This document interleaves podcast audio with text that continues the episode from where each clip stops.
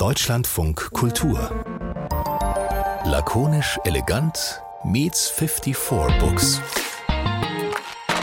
Heute mit Christine Watti und 54 Books sind auch da, also wie immer halt nicht richtig da, aber aus, in der Ferne sehr, sehr da. In Freiburg ist Simon Sahner. Hallo, Fre hallo Freiburg, hallo Simon. Hallo Christine, hallo nach Berlin. Und Johannes Franzen, hallo nach Bonn. Hallo Christine. Bist du überhaupt in Bonn? Ich bin in Bonn, ja. Ich hänge da fest. Okay, bist du da immer noch? Sehr schön, sehr schön euch zu hören. Ihr, die ihr uns zuhört, hört lakonisch elegant in seiner monatlichen Ausgabe mit dem Internetfeuilleton 54 Books und wir reden immer über irgendwas mit Büchern, um euch was aus der Welt der Literatur zu berichten im weitesten Sinne. Und ähm, Wer von euch möchte denn heute dieses Thema, das, der, dem ich die langweiligste Überschrift der Welt gegeben habe, zumindest noch in der Arbeitstitelversion, wir zeichnen nämlich äh, zwei Tage vor der Veröffentlichung auf. Ich habe drüber geschrieben, Authentizität und Literatur. Wir haben uns das Thema ausgedacht, weil es einen Fall gab, wo es darum ging, wie authentisch ein Roman, der sich mit historischen Stoffen auseinandersetzt, denn sein sollte. Und zwar handelt es sich da um den Roman Gittersee von Charlotte Kneuss. Und der wurde vorgeworfen, dass in ihrem Roman, der in der DDR spielt, dass dort Dinge vorkommen würden, Begriffe vorkommen würden, die es in der DDR zur damaligen Zeit so nicht gegeben hätte, beziehungsweise die nicht gesagt wurden. Und dann haben wir uns überlegt, was heißt eigentlich Authentizität und warum wollen wir das in Literatur haben? Und zwei von uns dreien schreiben eh Bücher und könnten schon aus sich heraus, auch wenn sie im Sachbuchbereich unterwegs sind, darauf eingehen, wie das sich denn verhält mit der eigenen Authentizität und der Literatur. Aber wir dachten, wir brauchen auch noch einen richtigen Profi, einen richtigen Schreibprofi, nämlich die Schriftstellerin Alena Schröder, Autorin und Podcasterin. Ich sage erstmal Hallo, bevor ich deine ganz, bevor ich lange Buchtitel aufsage. Hallo, schön, dass du da bist. Hallo, danke euch für die Einladung. Ich könnte zum Beispiel sagen, äh, bei euch ist es immer so unheimlich still oder ich könnte sagen, junge Frau im Fenster stehend, Abendlicht, blaues Kleid. Das sind äh, Romane von dir und ähm, Sollen wir, Alena, gleich, sollen wir, sollen wir es schon was mit was konfrontieren? Habt ihr Listen geschrieben der nicht authentischen Darstellung in ihrer, in ihrem Schreiben? Nee, ne? Wir sind oh nämlich Gott, so ein oh Podcast. Oh so, wir haben da was, wir haben schon was vorbereitet. Moment. Jacques. ihr habt, also wenn ihr es getan habt, habt ihr bestimmt einiges gefunden, weil ich, äh, ich weiß, ähm, dass da eine ganze Menge Fehler drin sind und ich gehe auch davon aus, dass noch welche drin sind, von denen ich noch gar nichts weiß. Also ich bin gespannt. Haut raus. Aber ist es nicht interessant, gleich mal, ihr Literaturwissenschaftler jetzt schon Fehler sagen, sind es eigentlich, sprechen wir von Fehlern, wenn man in einem Roman eine, in einer Zeit unterwegs zu sein scheint und äh, eine Beschreibung nicht deckungsgleich ist mit dem, wie man zum Beispiel damals gesprochen hat oder so? Ist es ein Fehler? Ich finde das einen komischen Begriff. Also aus literaturwissenschaftlicher Perspektive ist das tatsächlich eine ziemlich schwierige Frage, weil man ja davon ausgeht, dass literarische Werke eigentlich autonom sind, vor allem fiktionale, also fiktionale Werke, in denen man davon ausgeht, dass es äh, eine erfundene Handlung ist und diese Fiktionalität, die ist eigentlich assoziiert mit so einer Form von Freiheit. Genau. Und diese Freiheit schließt eigentlich sowas wie einen, einen klassischen Fehler aus. Also Fehler macht man in faktualen Texten, in der Spiegelreportage oder so. Aber in einem Romanfehler, das ist eigentlich gar nicht so einfach. Ja, dann haben wir das Thema ja geklärt. Es gibt Gut. keine Fehler. Alles klar. Danke, dass du da warst, Alena. Auch du hast keine Fehler gemacht. Äh, ja, danke, dass wir das, dass wir das nochmal geklärt haben auf diesem Wege. Äh, vielleicht, ähm, damit wir noch einen anderen Fall reinbringen, der auch viel diskutiert wurde, ist schon länger her, 2014. Ich glaube, das letzte Mal, als das diskutiert wurde, ob man Fehler in Roman machen kann, war Martin Mosbachs Blutbuchenfest. Ein Roman, der in den 90ern spielt und in dem aber ganz fleißig mit dem Handy telefoniert wird die ganze Zeit. Und das ist auch so ein wichtiger Handlungsstrang. Und damals gab es so eine richtige, so eine richtige Literaturdebatte, ob Mosebach da nicht einen kleinen Fehler gemacht hat, beziehungsweise einen großen. Und ähm, in der FAZ war sogar von Erzählverschluderung die Rede. Also dem Roman wurde eben vorgeworfen, dass er schlecht, schlecht recherchiert oder da einen Fehler gemacht hat. Und Mosebach hat natürlich dann versucht, sich über den Verweis auf die Autonomie und die Freiheit der Literatur rauszureden, aber diese Erzählverschluderung, das ist mir so im Kopf geblieben, als quasi so ein Begriff, der ja dann doch verwendet wurde. Also obwohl wir ja eigentlich sagen, Romane dürfen alles. Aber ich finde Erzählverschluderung also fast den passenderen Begriff in solchen Fällen, also in denen ich mich jetzt gerade an dem Wort Fehler gestört habe. Wie ist es denn für dich, Alena, wenn dich jemand drauf vielleicht kannst du auch ein Beispiel sagen, es gibt mhm. ja wahrscheinlich eins, über das ja. man sprechen kann. Findest du dich dann verschludert oder denkst du dann so Mist, habe ich einen Fehler gemacht? Also Beispiel plus, wie ist denn dein Fehlergefühl dazu? Also ja, ich fühle mich kurz ertappt, aber ich habe äh, festgestellt, dass LeserInnen Fehler lieben. Also die lieben das, wenn sie Fehler finden und das meine ich gar nicht bösartig oder so, sondern die äh, denken dann, ach guck mal, da ist ihr was passiert und ich habe es gemerkt und jetzt äh, schreibe ich ihr eine, schreibe ich ihr äh, eine E-Mail oder schreibe ihr keine Ahnung eine Instagram DM und äh, weise sie darauf hin. Und immer, wenn ich darauf hingewiesen wurde, war das immer sehr, sehr freundlich und sehr ähm, zugewandt. Und dann kann ich das auch sehr gut annehmen. Und ich habe das Gefühl, das ist dann auch für viele einfach ein guter Anlass, mal mit einem Autor, einer Autorin irgendwie in Kontakt zu treten. Also ich glaube, für die, die das rezipieren, ist es nämlich gar nicht so ein Riesending, ob da irgendwie ein Fehler drin ist. Ich würde auch noch mal einen Unterschied machen wollen zwischen ähm, nicht recherchiert haben, dass man in den 90er Jahren keine Handys benutzt hat und ähm, Plastiktüte statt Plastetüte schreiben. Ich finde schon, dass das nochmal ein Unterschied ist. Ihr wolltet ein Beispiel von mir ja. hören, ne? Ich sag, ähm, genau, ein Beispiel war, äh, ist tatsächlich ganz lustig. Also ich habe an einer Stelle äh, beschreibe ich ähm, ein, ein Buffet ähm, auf, einer, auf einer Party, ein, ein, ja, ein kaltes Buffet, und beschreibe da einen schwäbischen Wurstsalat und der ähm, wird mit Essig beziehungsweise mit äh, Gurkenwasser angemacht. Und ich schreibe, also ich beschreibe dem, wie der gemacht wird, aber ich schreibe dann hin Fleischsalat statt Wurstsalat. Oh und das yeah. ist mir durchgerutscht. Und äh, darauf bin ich hingewiesen worden von, von einer netten Leserin, die das auch wirklich ganz lieb und liebevoll gemacht hat. Und ähm, ehrlich gesagt benutze ich das jetzt immer auf Lesungen als so einen kleinen Gag und äh, hoffe auch, dass wenn ich nächste Woche in Stuttgart lese, dass äh, ein paar Leserinnen mir Tupperdosenweise schwäbischen Wurstsalat mitbringen, weil ja, das ist natürlich ein, das ist ein Fehler, aber es ist jetzt, also ich meine, im Grunde ist es vollkommen wurscht. Und zwar tatsächlich. Wurst. Wurst. Ich würde sagen, das Lesevergnügen, äh, denen, die mein Buch mit Vergnügen gelesen haben, ähm, hat diese Tatsache, hat dem Lesevergnügen keinen Abbruch getan. Es ist ja klar, dass der Unterschied zwischen Wurst und Fleischsalat, also für Süddeutschen wie mich natürlich ein gravierender Verstoß ist, der aber jetzt auch mein Lesevergnügen nicht äh, eingeschränkt hätte. Aber mich würde interessieren, könnt ihr euch so aus eurer eigenen Leseerfahrung Beispiele fallen euch Beispiele ein, wo es tatsächlich euer Lesevergnügen gestört hat, wenn es in Anführungszeichen Fehler gab? Also ich habe richtig lange nachgedacht und mir ist tatsächlich einfach nichts eingefallen. Also mir ist was eingefallen, wo es mich ähm, sehr genervt hat. Allerdings ähm, hat mich der ganze Roman da etwas genervt. Deswegen war das jetzt nicht noch das Entscheidende, ähm, was das zum Schlechten gekippt hat. Aber ich erinnere mich an einen Roman von Martin Walser von vor vier, fünf Jahren. Ähm, der hieß Gar alles oder Briefe an eine Geliebte. Und ähm, da schreibt Martin Walser eine SMS, beziehungsweise seine Figur schreibt eine SMS und, und Martin Walser schreibt also als Autor dieser SMS in diesem Roman. Und ähm, die geht über fünf Seiten. Und ähm, jeder, der schon mal eine SMS geschrieben hat ähm, oder Mega irgendwie teuer. eine WhatsApp-Nachricht, ähm, der weiß, so eine 5000 Zeichen-Nachricht, da ähm, sitzt man dann im Zweifelsfall eine halbe Stunde dran, weil man irgendwann ähm, die Übersicht verliert und so weiter. Und da habe ich mich dann ein bisschen aufgeregt, weil ich dachte, es ist einfach offenkundig, dass Martin Walser offenbar noch nie eine SMS geschrieben hat. Und da dachte ich dann so, so, so wieso hat das Lektorat da nicht eingegriffen oder haben sie es nicht gemerkt oder war es ihnen egal und sowas. Also da hat es mich ähm, genervt.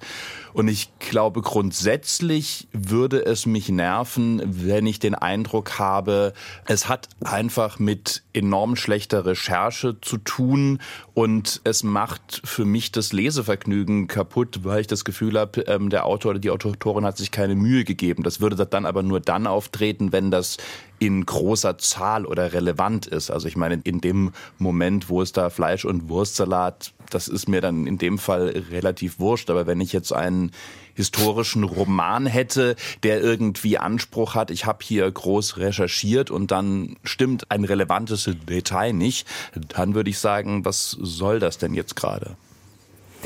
Ich habe gerade lustigerweise sofort gesagt, so eine lange SMS ist mega teuer, weil ich mir vorgestellt habe, dass wer, wer überhaupt noch sozusagen denkt, man schreibt eine SMS, dass der noch in dieser Handyzeit davor lebt, in der man äh, noch pro SMS irgendwie bezahlen ja. musste. Andererseits dachte ich jetzt aber auch gerade wieder, um Martin Walser zur Seite zu springen geradezu, dass man natürlich auch, das könnte ja auch ein Stilmittel sein, eine SMS sozusagen so explodieren zu lassen. Man kann ja auch, das habe ich auch schon gemacht, irgendwie Texte schreiben ähm, auf dem Computer und die dann dann im, in einem Chat verschicken, weil man Lust hat, dass es ein langer Text wird.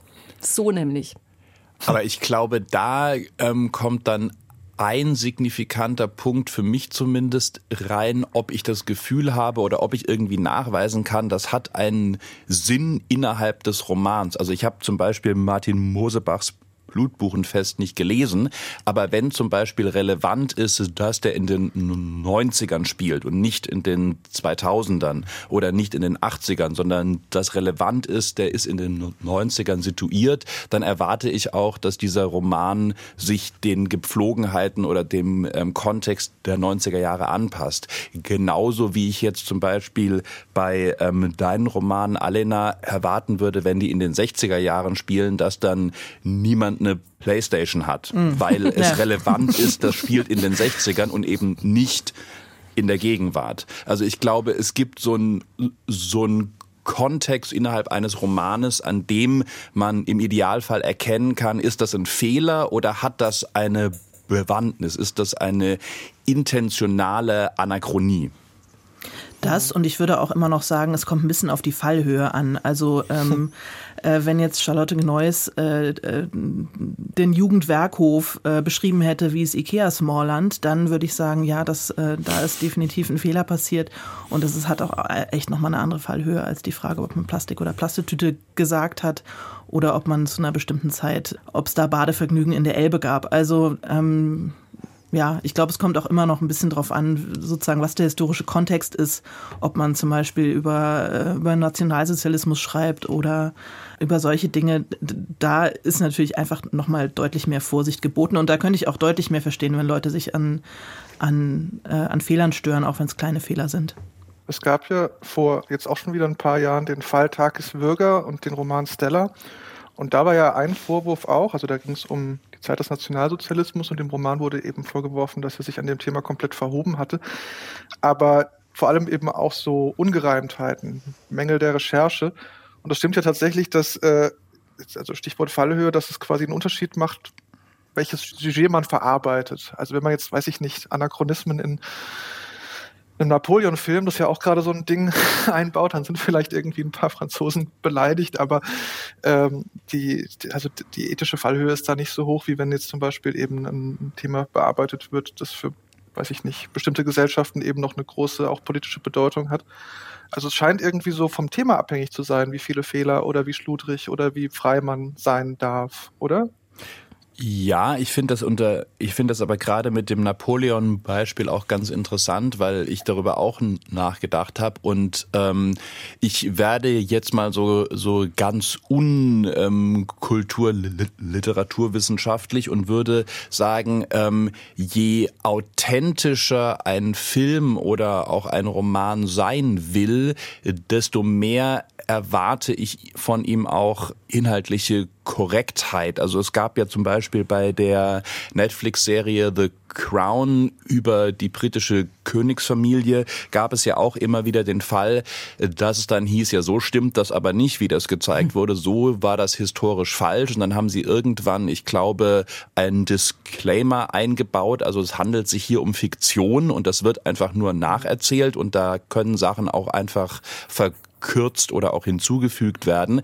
Und da sehe ich dann aber das Problem gerade bei so einer Serie, die dann zum Beispiel ähm, Szenen aus der Realität fast eins zu eins nachstellt, also wo man die wirklich eigentlich übereinanderlegen kann, die Fotos und die Szenenbilder, ähm, dass da die Zuschauer dann irgendwann denken, ja gut, das hat schon historischen Anspruch, da kann ich dann fast keinen Vorwurf mehr machen. Auf der anderen Seite ist es dann auch wieder ZuschauerInnen ähm, vergehen, wenn man, ich erinnere mich an die letzte Folge, die ich gesehen habe, ein privates Gespräch zwischen ähm, Lady Diana und Dodi Al-Fayed sieht und dann weiß, ähm, so können die nicht geredet haben, beziehungsweise das weiß niemand. Also ich glaube, da kann ich schon verstehen, wenn dann irgendjemand sagt, also so war das aber nicht und ihr macht hier eine historische Serie, die sehr akkurat sein will. Ich glaube, es kommt immer ein bisschen darauf an, welchen Vertrag man mit seinen äh, ZuschauerInnen oder auch LeserInnen eingeht. Und das macht man ja relativ früh klar. Also jetzt im, im Filmbeispiel, es gab ja auch äh, so einen Film, der hieß, glaube ich, The Favorite. Da ging es, glaube ich, um, um Queen Victoria. Und der war natürlich, ähm, da waren die Kostüme, waren alle akkurat und das Setting, also das hat alles in diesen Schlössern stattgefunden. Die Leute sind mit Kutschen rumgefahren. Aber die haben total heutig gesprochen. Und das war quasi der Kunstgriff. Also, dass die gesprochen haben, so wie man heute miteinander redet, aber in diesem äh, total historischen Setting. Und das hat dann den Film besonders gemacht. Und zum Beispiel, also einer der bekanntesten historischen Romane äh, Deutschlands, Die Vermessung der Welt, Daniel Kehlmann.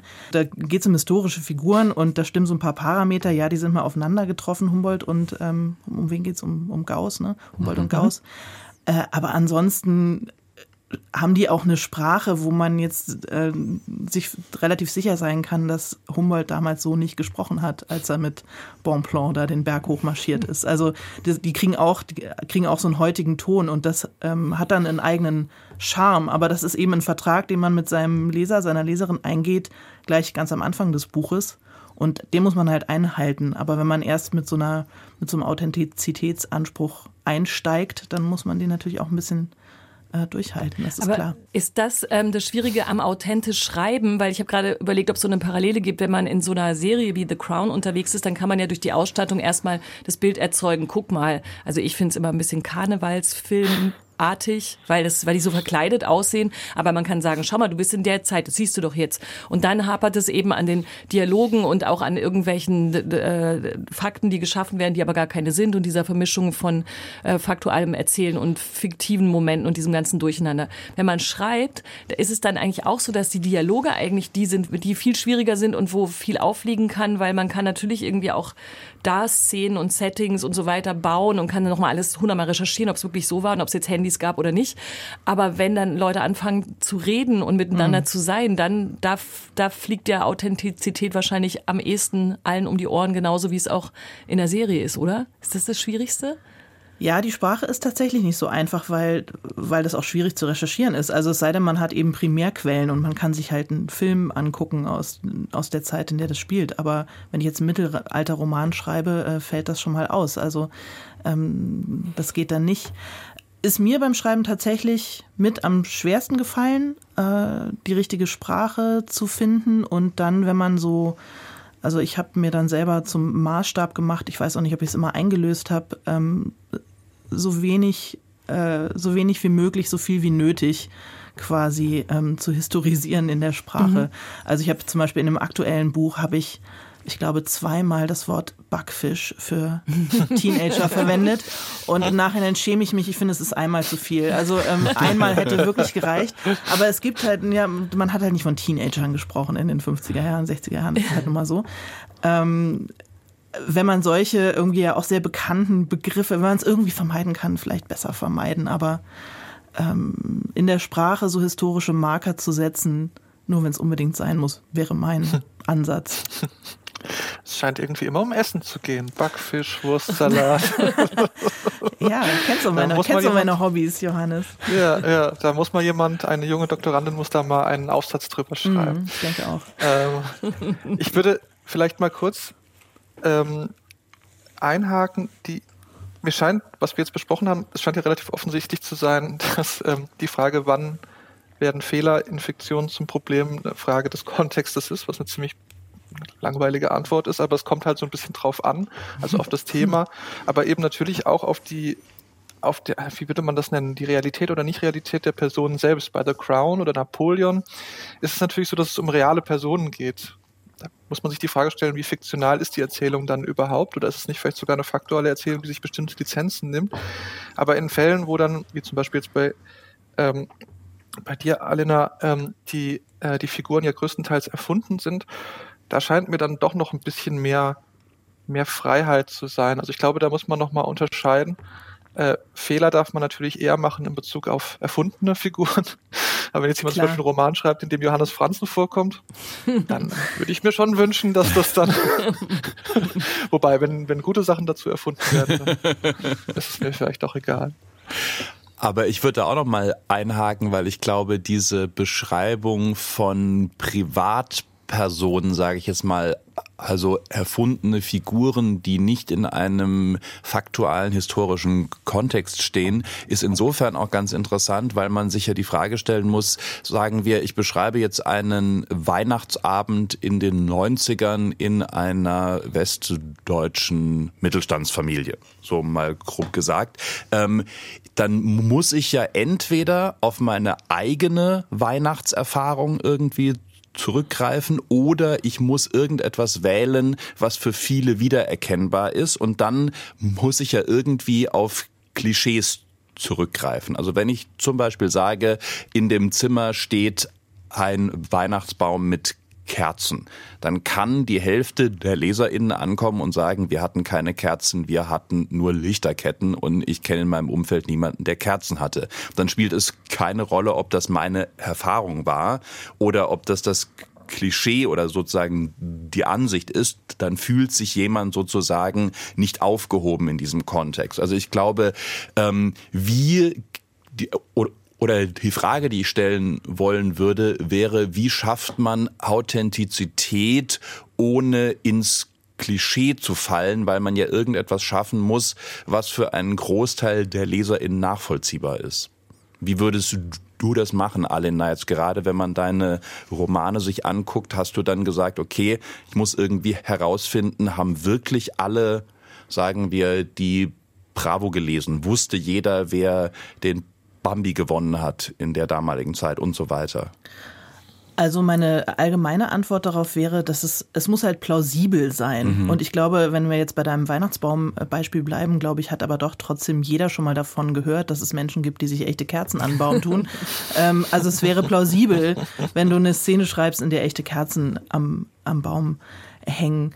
In meinem Fall, hm, ja, also äh, gut, sowas kann man natürlich daran sehen, dass die Bravo in, in dem Jahr, in dem in meinem Buch eine Bravo vorkam, 1966, äh, halt eine massive Auflage hatte und natürlich von sehr, sehr vielen Menschen gelesen wurde. Und die, die sie nicht gelesen haben, haben zumindest schon mal mhm. davon gehört.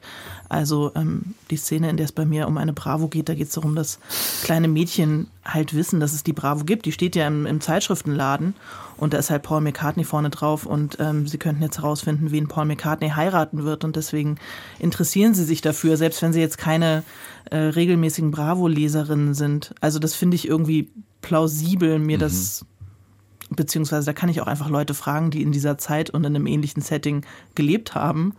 Wusstest du, was die Bravo ist und war das interessant für dich? Also das finde ich ist nicht so das Problem, sowas, sowas rauszufinden. Ich hatte eher bei meinem ersten Roman ganz andere Rechercheschwierigkeiten. Also da muss man sich auch mal ein bisschen überlegen, wo ist das Nerdpotenzial? Also in meinem, äh, in meinem ersten Roman wird ab und zu Zug gefahren und man weiß ja, dass Leute, die sich für Züge begeistern, die begeistern sich halt wirklich, also die sind all in, was das betrifft. Und ähm, ich wollte rausfinden, wie lang eine Zugfahrt 1926 von Rostock nach Berlin gedauert hat, ob es eine durchgehende Zugverbindung gab und wenn ja, ähm, an welchem Berliner Bahnhof äh, der Zug angekommen ist, weil es gab ja mehrere Berliner Bahnhöfe. Und ich dachte, ich google das mal eben schnell. Das ähm, sollte ja nicht so schwierig sein. Und ich habe tatsächlich wirklich zwei Tage lang in irgendwelchen irren Eisenbahnerforen rumrecherchiert, um, um, den, um den Streckenplan aus diesem Jahr rauszufinden und um halt rauszufinden, dass die Züge aus Rostock 1926 in äh, Berlin-Gesundbrunnen angekommen sind. Also weil ich halt wusste, wenn ich das falsch mache, gibt's 100 pro irgendeinen, irgendeinen Eisenbahnfreak, äh, der mir das um die Ohren haut. Ähm, und bei anderen Sachen habe ich vielleicht, ja, habe ich, hab ich ein bisschen lockerer gelassen, was das betrifft. Es ist also auch eine Frage der, der, Le der Leserinnen oder der Erwartung, ähm, wer die größten KlugscheißerInnen unter den, ja, unter den Rezipientinnen sind, wie stark man recherchiert. Und bei Zügen glaube ich sofort, dass dir da der Angstschweiß auf der Stirn stand. Ja, beziehungsweise ähm, das kann man halt rausfinden. Ne? Das, also wenn man es ja, rausfinden ja. kann, dann sollte man es auch rausfinden. Es gibt ja auch eine Form der Überrecherche. Also ich finde, es gibt ganz oft Bücher, die halt in vergangenen Jahrzehnten spielen oder Jahrhunderten, wo man man merkt, jemand hat ein bisschen zu viel recherchiert und will dann mhm. aber auch alles unterbringen, was er recherchiert hat. Und dann finde ich es manchmal ein bisschen zu fett. Also ähm, das stimmt. Aber das ist vielleicht auch meine persönliche ja. Es gibt so Romane, da hat man das Gefühl, die sind mit offenem Wikipedia geschrieben worden. Ja. Auch manchmal so Sachen wie, sie bog in die Matusstraße ein, um in die Müllerstraße weiterzugehen, 30 Meter später und man merkt so, ah ja, sponsored bei Google Maps. Äh, da würde ich aber auch gerade nochmal reingehen wollen. Und zwar, ähm, würdet ihr zustimmen oder würdest vor allem du, Alena, zustimmen, dass es, ähm, dass solche historischen Marker, wie jetzt zum Beispiel die Bravo oder ähm, bestimmte Musikstücke oder was auch immer, ähm, in historischen Romanen besonders relevant sind, weil sie da von LeserInnen auch erwartet werden. Ähm, gerade jetzt zum Beispiel bei deinen Romanen könnte ich mir vorstellen, dass ein großer Appeal von ihnen ist und so ging es auch mir so, dass ich wirklich das Gefühl hatte, ich werde in so eine Zeit oder in Zeiten hineingezogen, mit denen ich bestimmte Sachen verbinde. Also ich könnte mir jetzt zum Beispiel vorstellen, in einem Roman, der im Jahr 2023 spielt, ist es mir relativ egal, ob da jetzt aktuelle Zeitschriften erwähnt werden oder aktuelle Internetphänomene oder sonst was. Ich merke das, aber es macht für mich jetzt nichts aus. Bei einem Roman in den 60ern erwarte ich irgendwie, dass da irgendwas auftaucht, irgendein Gericht oder sowas, ähm, damit ich sagen kann, ah, das habe ich schon mal gehört, das ordne ich da ein und so weiter.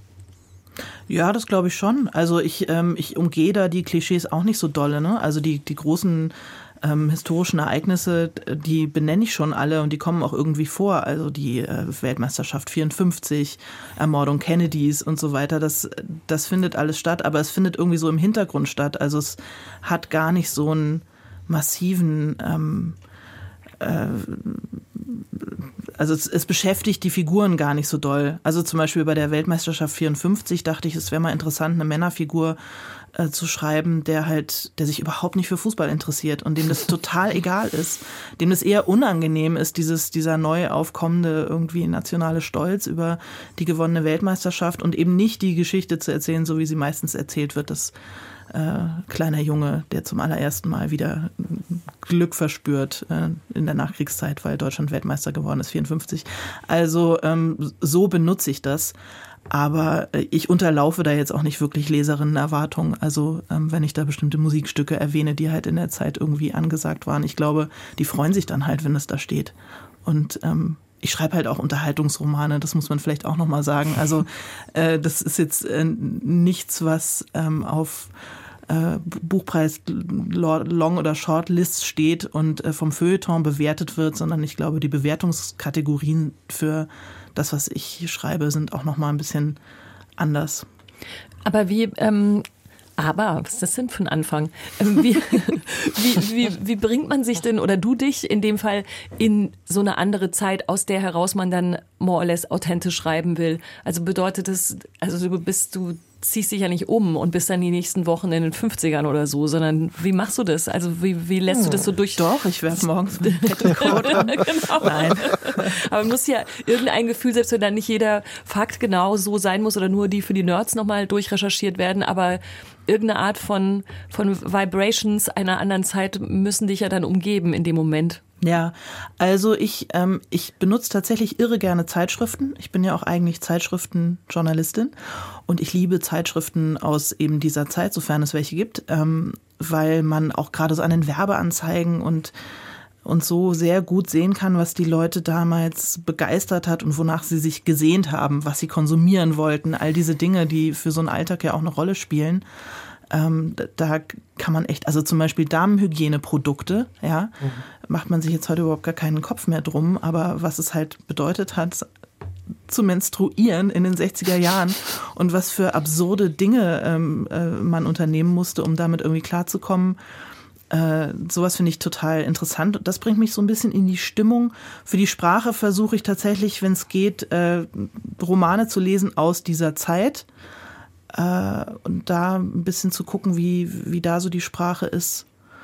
Und also in meinem letzten Buch geht es sehr viel um, um, ja, wieder um so Mütter-Töchter-Beziehungen und auch um die Schwierigkeit, äh, Mutter zu sein und mit einem Baby klarzukommen. Und da habe ich mir halt so einen Erziehungsratgeber oder Baby, äh, eben aus den 50er Jahren bei eBay gekauft, um ja, um zu gucken, was so State of the Art war in dieser Zeit und ähm, ziemlich schrecklich, ehrlich gesagt. Aber äh, das sind so die, die Möglichkeiten, die ich, die ich dann nutze für die Recherche und auch um mich so ein bisschen reinzudenken in die, in die Zeit und in den Ton und in die Stimmung von, von so einem von so einer Epoche. Aber ich finde es schon, was mir gerade noch so auffiel, wenn ich mir vorstelle, oder dass ich interessant finde, tatsächlich an dieser Authentizitätsfrage, wie kompliziert sie dann ja ist, weil sie doch nicht nur die Nerds vielleicht herausfordern kann, weil irgend so ein Fakt nicht stimmt, sondern wenn ich mir vorstelle, es würde irgendwann einen Roman geben über genau diese Zeit, in der wir jetzt gerade sind und über eine Gruppe, in der ich mich zugehörig fühlen würde, retrospektiv und denken würde, ja, so eine war ich auch oder das kann ich mir vorstellen. Da ist ja wirklich so, ich will jetzt nicht auf diesem Sprachding rumhaken die ganze Zeit, aber da ist es ja so, wenn nur ein Wort oder wenn nur irgendeine Zuschreibung nicht stimmt, würde ich ja dann, da ich mich damit identifizieren könnte, sofort das Buch zur Seite legen und würde denken, das ist nicht authentisch. Aber sich also so in so eine kollektive, äh, in so eine kollektive Rückschau rein zu versetzen und sich dann die Sachen rauszupicken, das ist ja das eine. Aber heikel ist es ja wirklich, glaube ich, dann, wenn es gar nicht um so richtige Fehler, Fehler geht, sondern wirklich nur um so ein, so das, das passt, da passt was nicht zusammen, was man vielleicht aber auch 30 Jahre später nicht mehr genau wissen kann. Ne? Wisst ihr, was ich meine? Oder weißt du, was ja. ich meine? Das ist so irgendwie ja. so ein Nee, ich glaube, deswegen tut man gut daran beim Schreiben, wenn man es, wenn man es wirklich so sparsam wie möglich macht. Also wenn man jetzt hier keine Ahnung, immer Knorke, sagte er. ähm, ja, ab und zu haben Berliner in ihrem Leben auch schon mal Knorke gesagt, aber es ist jetzt nicht so, dass es halt in, permanent im Sprachgebrauch vorgekommen wäre, jemals. Ja, und ja. Ähm, um sowas zu benutzen, um so eine bestimmte, um Milieu zu charakterisieren oder, oder um eine bestimmte Zeit abzubilden, ja, kann man machen, aber vielleicht nicht in jedem dritten Satz. Aber vielleicht nicht nur Sprache. Ne? Ich dachte auch gerade, was ich selbst politische Haltung oder Engagement mhm. oder irgendwie so, wie hat, hat man hat sich jemand in einem bestimmten dann eben von außen eintretenden Ereignis verhalten. Das kann ja, kann ja so verschiedene Sachen sein. Also ich dachte gerade nur so laut wie immer darüber nach, dass es, dass es dass ich mir erst immer so gedacht habe, naja, man muss eben über die Zeit recherchieren, aber dann dieses Kleinteiligere, wie sind denn Leute, die das und das machen, machen sie dann auch das und das, damit es in der Geschichte passt. Das ist, glaube ich, ja noch das Kompliziertere, was auch immer so Stolperfallen bieten könnte, weil vielleicht Zusammenhänge nicht stimmen. Oder ist das jetzt zu kompliziert gedacht? Du machst so ein Gesicht, nee, wie es zu kompliziert gedacht. Aber Johannes findet es richtig. Bin nee, gespannt, was mag, Johannes dazu sagt. Ich mag nur das Gedankenexperiment total gerne, dass in, weiß ich nicht, 30 Jahren jemand einen Roman schreibt, der in unserer Zeit spielt und das ist ein historischer Roman und wir lesen das und regen uns wahnsinnig auf. Ich habe mir gerade im Kopf mir vorzustellen, mich würde auch interessieren, ob euch was einfällt, was dann so besonders nervig sein würde. Ich könnte mir vorstellen, dass dann, weiß ich nicht, es gibt dann so eine Figur, die ist irgendwie an der Uni und äh, halt in dem, wow. in dem äh, Post, äh, Postboheben äh, ähm, Milieu drin und die sagt die ganze Zeit LOL. Aber, aber halt so an unpassenden Stellen oder irgendwie mit, mit, mit den, im Gespräch mit den Eltern oder so. Und, äh, und ich lese das so und denke so, ja, aber nee. Fällt euch irgendwas ein? Ich würde jetzt fast gern so einen Roman mal schreiben, aus, äh, schreiben ausdenken. Aber ich finde das auf der anderen Seite ähm, auch ganz spannend, weil ich mit, ähm, mit dir, Johannes, schon öfters, glaube ich, das Gespräch hatte, ähm, dass du dich zum Beispiel immer wieder darüber aufgeregt hast, wenn in Filmen oder in Serien, also in mhm. deutschen Filmen, in Dialogen, ähm, Figuren am Ende eines Satzes noch den Namen sagen mhm. der Person, die sie ansprechen. Also wie ich jetzt sagen würde, was sagst du denn jetzt schon wieder, Johannes? ähm, mhm. ne? Und ähm, du behauptet hast, das würden Leute nicht machen und mir fällt immer wieder auf, ich mache das ab und zu. Aha, und das ist aber etwas. Falsch. Ja, eben, genau. Aber das ist doch genau so, so ein Fall, wo die eine Wahrnehmung ist, das macht doch kein Mensch, das ist doch komplett unauthentisch und irgendjemand anders sagt, warte mal, es fällt mir an mir selber auf, ich mache das manchmal, das ist authentisch. Also hm. Authentizität ist ja auch immer so eine Zuschreibung, die vielleicht auch jeder ein bisschen graduell anders wahrnimmt, gerade wenn es um solche sprachlichen Feinheiten geht. Also ich habe meinen Eltern gegenüber vielleicht auch schon mal lol ähm, gesagt. auch wenn sie es vielleicht nicht verstanden haben, weiß ich nicht. Ähm, aber das machen andere da nicht und, und die dann sagen würden, so redet man doch mit seinen Eltern nicht. Also ich glaube, da ja. gibt es schon unterschiedliche Ansichten, von denen dann auch unterschiedliche Authentizitätszuschreibungen ausgehen können. Simon, vielleicht hast du einfach zu viel deutsche Romane gelesen. Ja, vielleicht auch das. und deshalb, deshalb sagst du jetzt immer den am Ende des Namens den, äh, am Ende des Satzes den Namen Simon. Das ist ein bisschen wie, wie, wie, wie ich ja auch der Meinung bin, dass in der normalen, normalen Alltag noch nie jemand verdammt nochmal gesagt hat. Es kommt doch in zahlreichen, zahlreichen Dialogen vor. Aber nee, klar, es ist natürlich eine, eine, eine Frage des, der, der, der subjektiven Wahrnehmung und Authentizität ist ja auch hochgradig konstruiert. Also ich glaube, wenn, ich, ich merke, es gibt in der Linguistik, da gibt es die, die Methode, dass man quasi äh, Dialoge so ganz, ganz genau abschreibt. Da gibt es so eine eigene Sprache für. Und immer wenn ich so einen Dialog in einem Aufsatz lese oder bei einem Vortrag höre, klingen die Leute ein bisschen, als wären sie halt bescheuert. Also so redet keiner.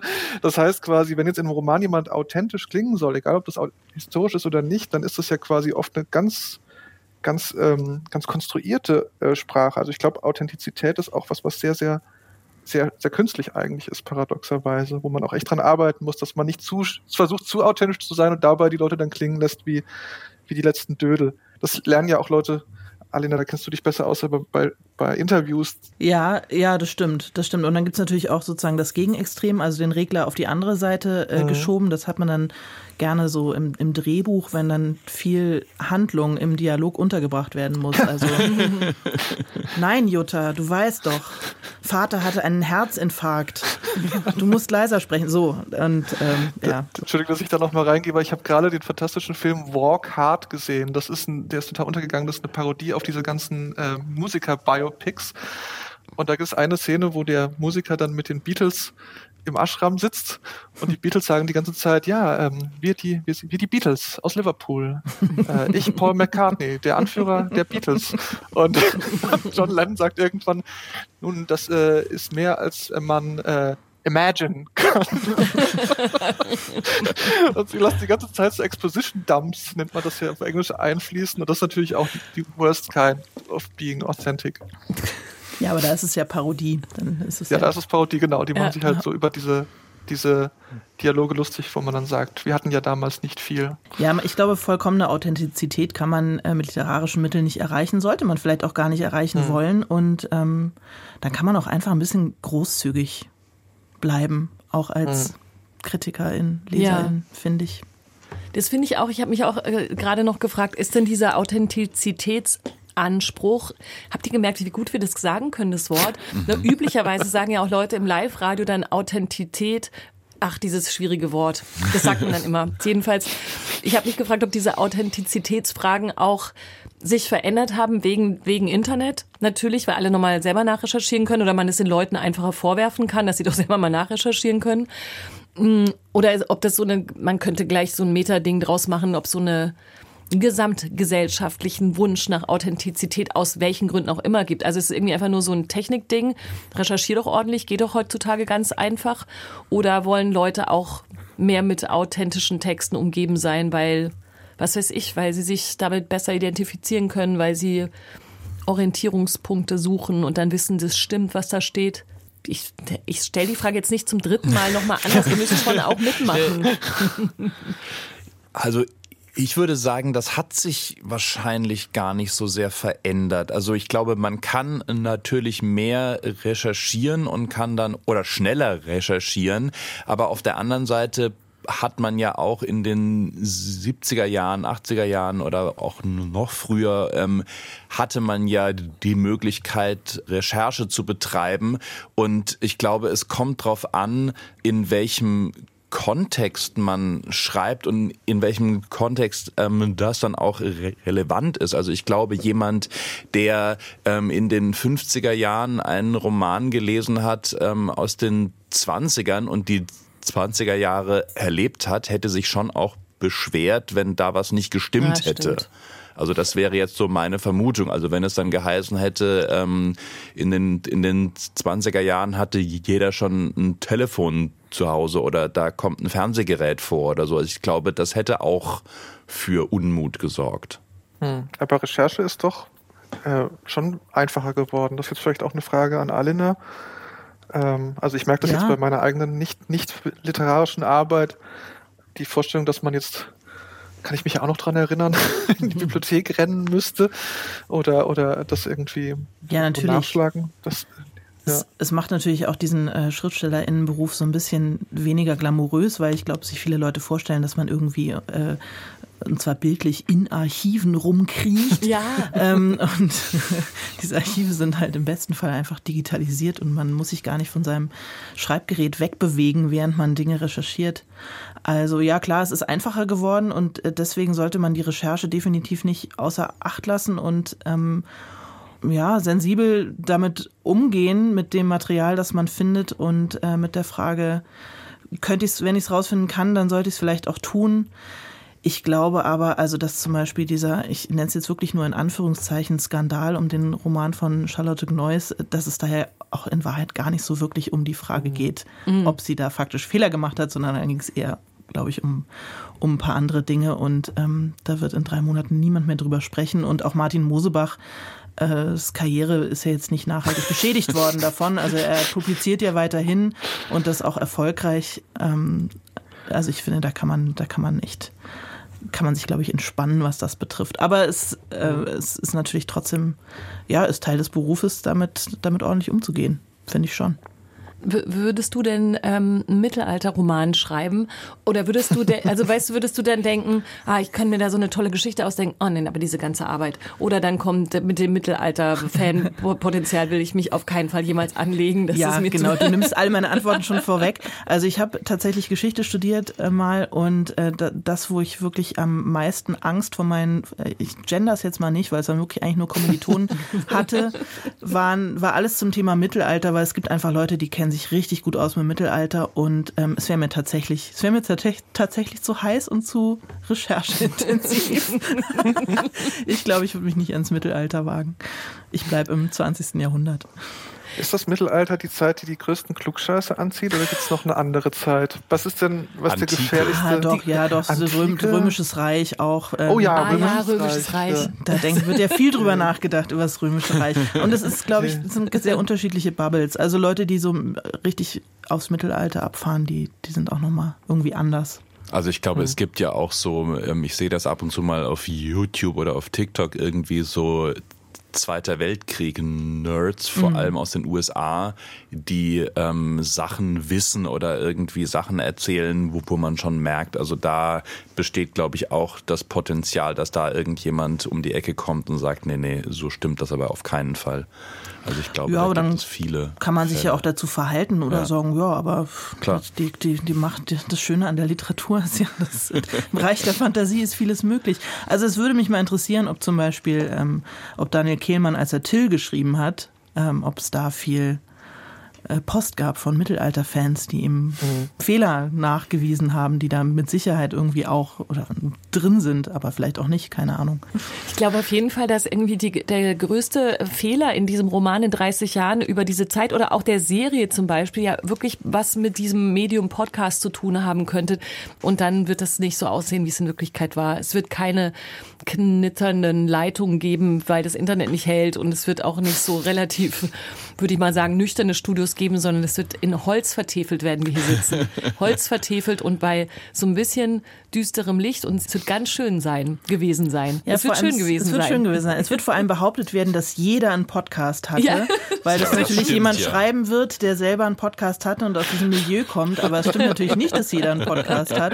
Nur wir glauben das, weil hier bei uns jeder einen Podcast hat.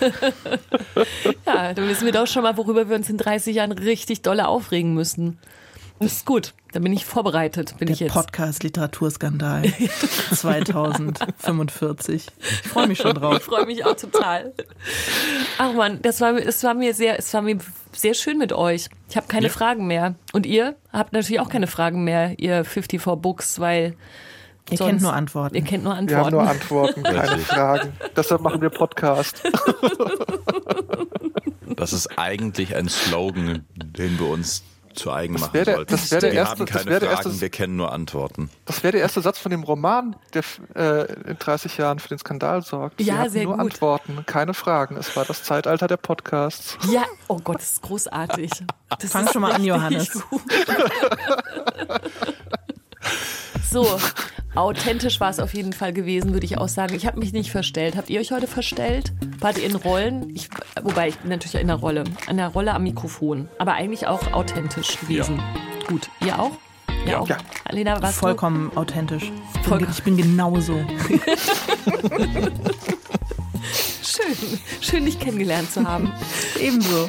Alena Schröder, toll, dass du da warst. Ja, danke für die Einladung. Hat Spaß gemacht. Bis ja bald allerseits. Tschüss. Tschüss. Tschüss. Mehr von Deutschlandfunk Kultur hören Sie auch in unserer App. Der DLF Audiothek. Jetzt kostenfrei herunterladen für Android und iOS.